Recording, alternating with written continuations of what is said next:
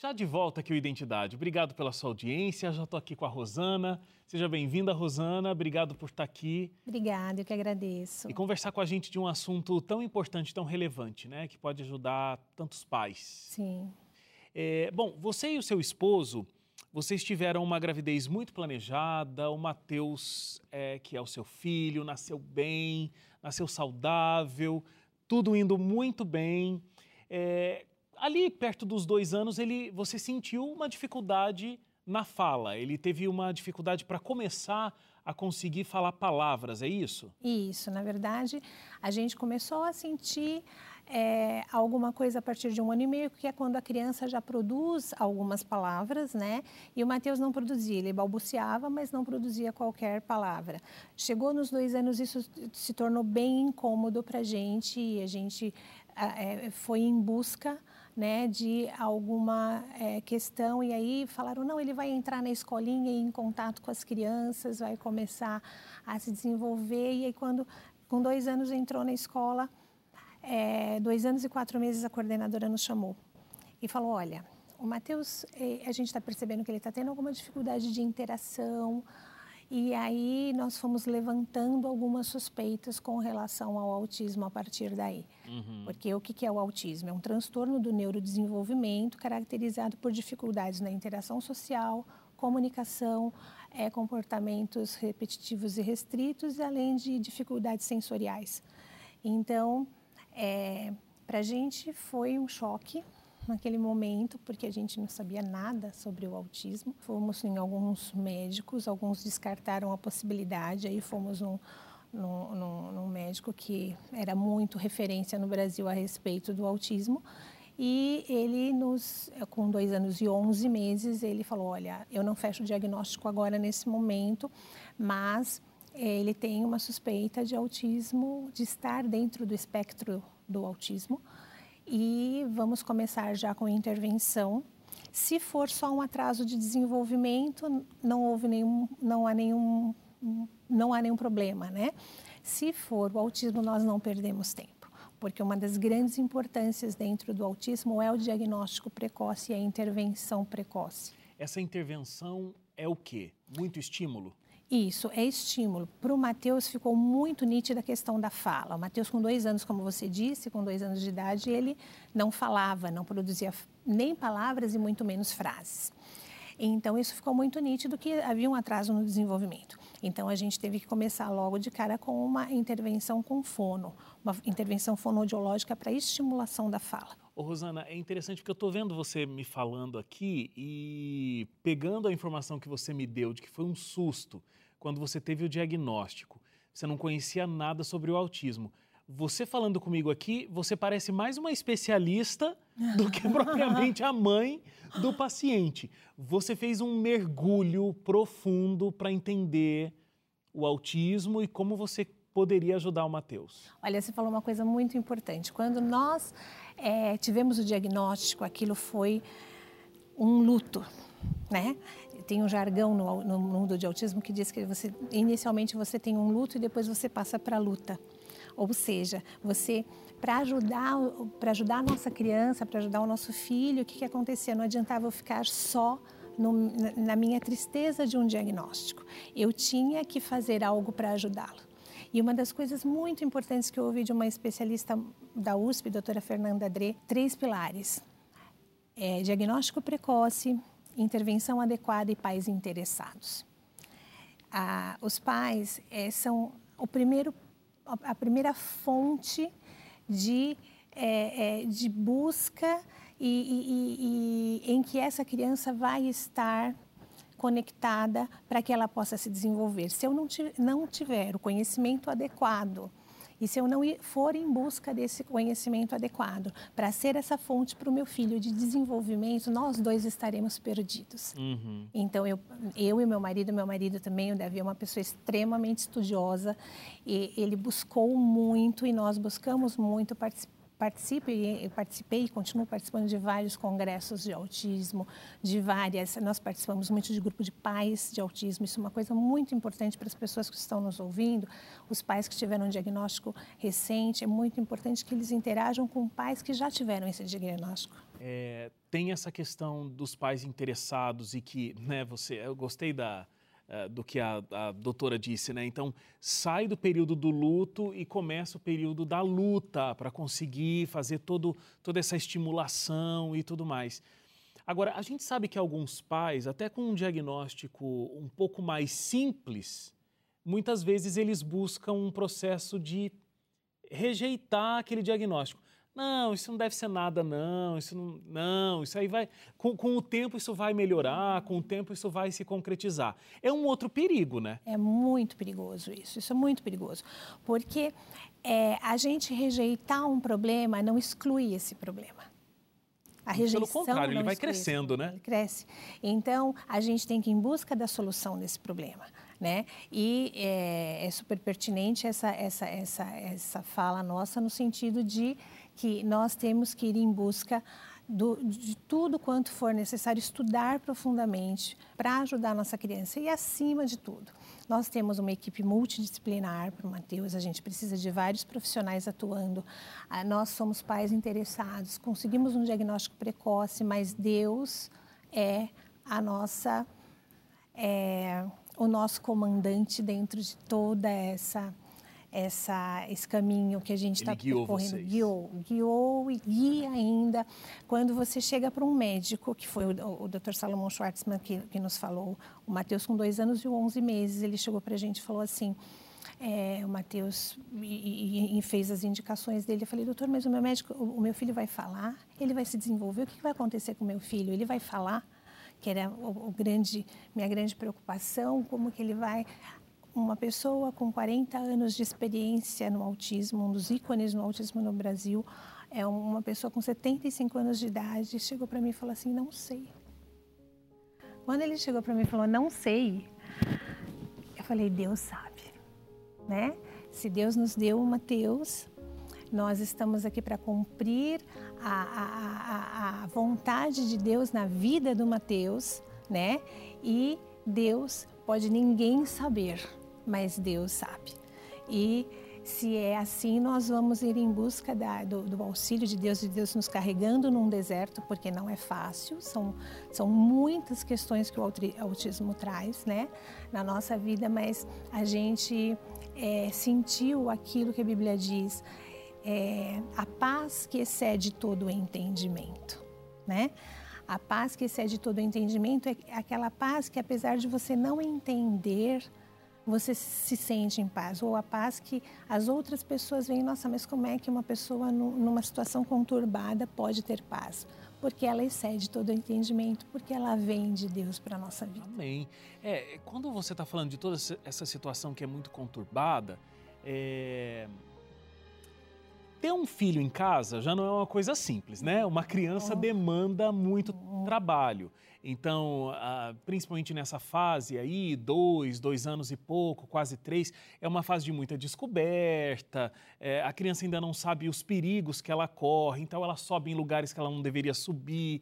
Ela está testando também a paciência dos pais, né? Então ela quer desafiar, ela quer ver até onde vai o limite que o pai está impondo. Todas essas situações que todos os pais enfrentam. Sim. Agora, com uma criança que tem autismo, é, algumas coisas são mais profundas, porque até onde eu entendo, não entendo tão profundamente, mas assim, tudo é muito intenso, os sentidos, né? Então, os cheiros são muito fortes, o, o, né, o olfato, então, muito apurado, a audição muito apurada. É, então, tudo isso causa uma. Tudo é muito intenso e muito forte, e essa criança reage também com muita força. Então, ela faz muita manha, porque ela está irritada, ela grita, ela já é comum nas crianças, Sim. né, nessa fase. Para uma criança dentro desse espectro do autismo, isso é mais intenso ainda. É mais... Então, essa paciência e essa resiliência por parte dos pais precisa ser ainda é mais intensa. Existe uma estatística americana, um estudo americano, que diz que o nível de estresse de uma mãe, os pais que, são, que estão ali engajados, eles falam de uma mãe autista, é o mesmo nível de estresse de um soldado em combate. Para você ter uma ideia. E aí, por isso que a gente precisa dessa paz que excede, todo, todo entendimento, entendimento, porque senão a gente não tem resistência para isso. Bom, além desse diagnóstico que o Matheus teve, ele teve um segundo. Sim. A gente vai fazer uma paradinha para o intervalo e, e, na volta a gente vai entender que segundo diagnóstico foi esse que foi fechado, como esses pais lidaram, inclusive, mais uma vez, um segundo diagnóstico e como está o Matheus hoje. Matheus fala, Matheus não fala, doutor não soube responder mesmo com toda essa experiência. É, como a Rosana disse, Deus já sabia e a gente vai entender todo esse quadro logo depois do intervalo. A gente volta já.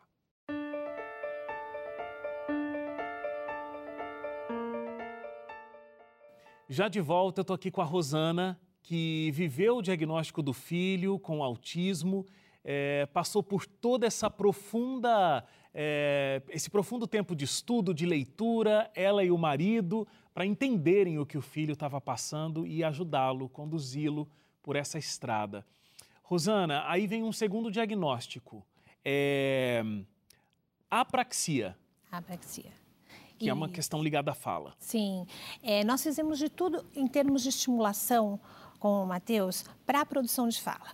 É, fizemos é, todo tipo de intervenção e fizemos vários, vários, várias é, terapias fonoaudiológicas com o Matheus e uma fono, de, assim, deu o diagnóstico de que realmente ele tinha apraxia da fala. Ou seja, a criança tem todo o cognitivo para falar, ela entende o que ela tem que falar, ela tem todo o aparelho fonatório para falar, ela tem condição é, é, é, dentro do aparelho fonatório para falar, só que ela tem uma dificuldade, existe um gap, existe uma dificuldade é, do comando do cérebro de emitir para o comando fonatório os movimentos da fala. Por exemplo, eu, eu estudando descobri que para cada fonema que a gente produz, existem seis comandos cerebrais para a produção desses, de cada fonema. Se você for falar a palavra bola, você vai produzir 24 comandos cerebrais para a produção de uma palavra. Imagine quantos a gente não está produzindo aqui. Nesse momento, Nesse momento, inclusive.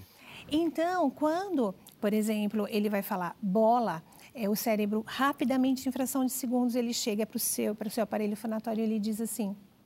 É, pressiona os lábios para falar bo, abre a boca para falar a, sobe a língua até o céu da boca para falar o L e, é, e, e, faz uma e fecha a boca para falar o. Ele fala isso em frações é que a gente faz isso automaticamente. Faz, faz isso automaticamente.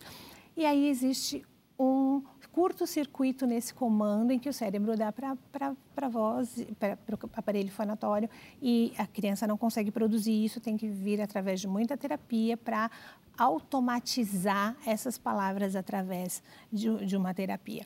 A gente teve esse segundo diagnóstico com o Matheus, que foi de apraxia da fala, que é, um, que é um diagnóstico independente do autismo. Tem crianças que são apráxicas e não são autistas. E tem crianças autistas que são apráxicas, entendeu? Então, foi aí uma segunda, puxa, agora que a gente fez todas as coisas que a gente estava na esperança de que o Matheus ia conseguir produção de fala e tal, não conseguimos, porque ele tem é, essa dificuldade, esse diagnóstico de apraxia da fala. Hoje ele tem 11 anos, Hoje inclusive, tem né? 11 anos. O Matheus fala. O Matheus não fala muito, mas ele se comunica muito. Como assim? Ele fala, não fala muito, se comunica muito. Porque é, o importante, o mais importante do que a fala é a comunicação. Nós, te, nós podemos nos valer de instrumentos para que essa criança autista possa se comunicar.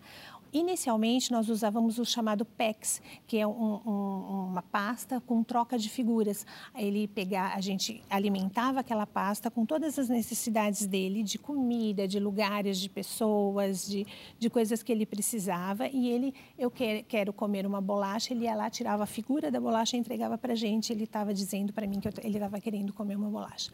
Hoje, nós, te, nós passamos por um, um instrumento de comunicação alternativa mais robusto, que foi o, o, Sonoflex, e agora nós estamos com um, um, instrumento que é um aplicativo que a gente usa no iPad, que se chama Coffee Drop, em que nós alimentamos esse aplicativo com todas as possibilidades de linguagem e de produção de fala através daquilo.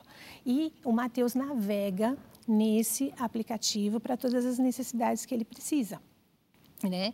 Então, ali nós temos pastas e subpastas de tudo que ele pode precisar e tudo que, em algum momento, eventualmente, ele, é, a gente pode tirar fotos e imediatamente alimentar aquele aplicativo uhum. a fim de que ele consiga se comunicar. E ele tem comportamentos, às vezes, disruptivos, comportamentos inadequados, porque ele, ele não está conseguindo se fazer entender e as pessoas não estão entendendo ele. Se ele tem na mão um, um dispositivo que pode fazer com que ele é, é, é, diga exatamente aquilo que ele está sentindo, sentimentos, emoções, é, necessidades, tudo aquilo a gente consegue alimentar naquilo. Ele não fala, mas ele se comunica.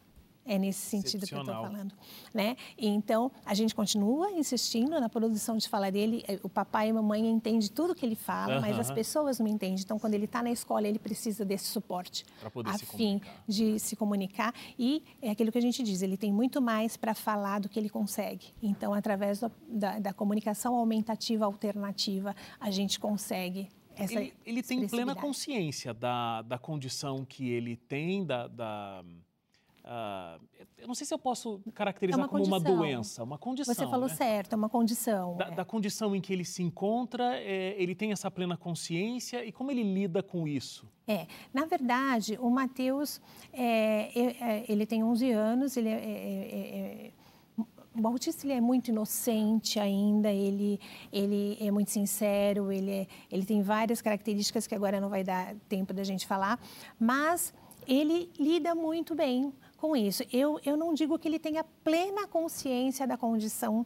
de, autista, de autista como autista, entendeu? Mas ele tem é, é, consciência das necessidades dele, como ele pode resolver essas necessidades. A gente vai em busca de dar suporte a ele, de como resolver é, é, é essas necessidades que ele tem para poder se comunicar, essas necessidades sensoriais, de audição, de é, tátil, visual e alguma é, de, de, sensibilidades, né? E aí é toda uma busca, todo um caminho que dia a dia a gente vai fazendo, as coisas vão surgindo. acontecendo, surgindo e a gente vai né, debaixo da graça de Deus é, sendo conduzido e orientado por uma boa equipe também, é, conseguindo caminhar com o Mateus. É, é, muito interessante te ouvir. Eu repito mais uma vez, o tempo todo parece que é uma especialista falando sobre o assunto. E na verdade é. A gente se torna, se né? Torna. A gente se torna. É, é porque na verdade é, é, a gente teria muita coisa para falar aqui, por exemplo, a questão do, do, cérebro do autista, né? O Dr. Caio Abujad é um dos um, grandes especialistas no Brasil de autismo também, e sobre o processamento do cérebro do autismo. O, o, o autista ele tem um, cérebro super excitado, ou seja, é, ele não fecha as funções dele quando ele abre uma outra função. Então, a atividade cerebral dele. Então, o que, que acontece? Quando ele começa uma atividade cerebral e ele depois começa outra atividade, aquela anterior ele não fechou. Nós, pessoas típicas, que nós, existem as pessoas atípicas, no caso o autista, e as típicas que somos nós, é, toda vez que nós vamos fazer uma função, às vezes a gente tem a impressão de que a gente faz muitas coisas ao mesmo tempo, mas se, é, é, é o nosso cérebro ele fecha uma função antes de começar outra. O autista não. Ele não fecha. Então, no final do dia, ele está com 100, 200 atividades processando ao mesmo tempo. Isso vira um mar de estímulos para ele. Isso, às vezes, traz uma desorganização para ele dentro dos próprios sentidos. Inclusive um cansaço. Inclusive extremo. um cansaço, um estresse extremo. Então, o que, que acontece? É, tudo isso tem que ser entendido né, por quem é especialista e por quem é pai e mãe está ali do lado. Por que, que ele está fazendo isso? O que está acontecendo? Como eu posso ajudar? Né? Então, é essa busca em ajudar o Mateus. É, Deus faz tudo por nós, o que é para Ele fazer, o que é para nós fazermos, nós temos que fazer. É isso. Nós você, temos você chegou fazer. num ponto que é fundamental. Você é, se utilizou da palavra de Deus e do relacionamento que vocês têm com Deus, inclusive buscando essa paz que é, excede todo, todo entendimento. entendimento. Então, apesar de tudo, existe paz mas vocês foram buscar o conhecimento científico, né? Que Deus permite que os homens estudem, que os homens pesquisem, que os homens cada um façam de acordo com o seu talento dado por Deus e aí se apropriaram disso para uhum. fazer da vida da família de vocês é, o melhor possível, Sim. né? Então, Rosana, muito obrigado. Parabéns por essa linda história que vocês construíram. Eu que agradeço a oportunidade de estar aqui falando do autismo, que às vezes é um, um assunto também Sim. tão desconhecido, né? E falando do Mateus e da graça de Deus sobre a nossa vida. Amém. Muito obrigado. Que Deus continue abençoando e derramando a graça dele na família de vocês. Amém. Obrigada. Obrigado. Obrigado a você também que ficou com a gente até agora. A gente se encontra amanhã mais uma vez, às 11h30 da noite. Até lá. Tchau, tchau.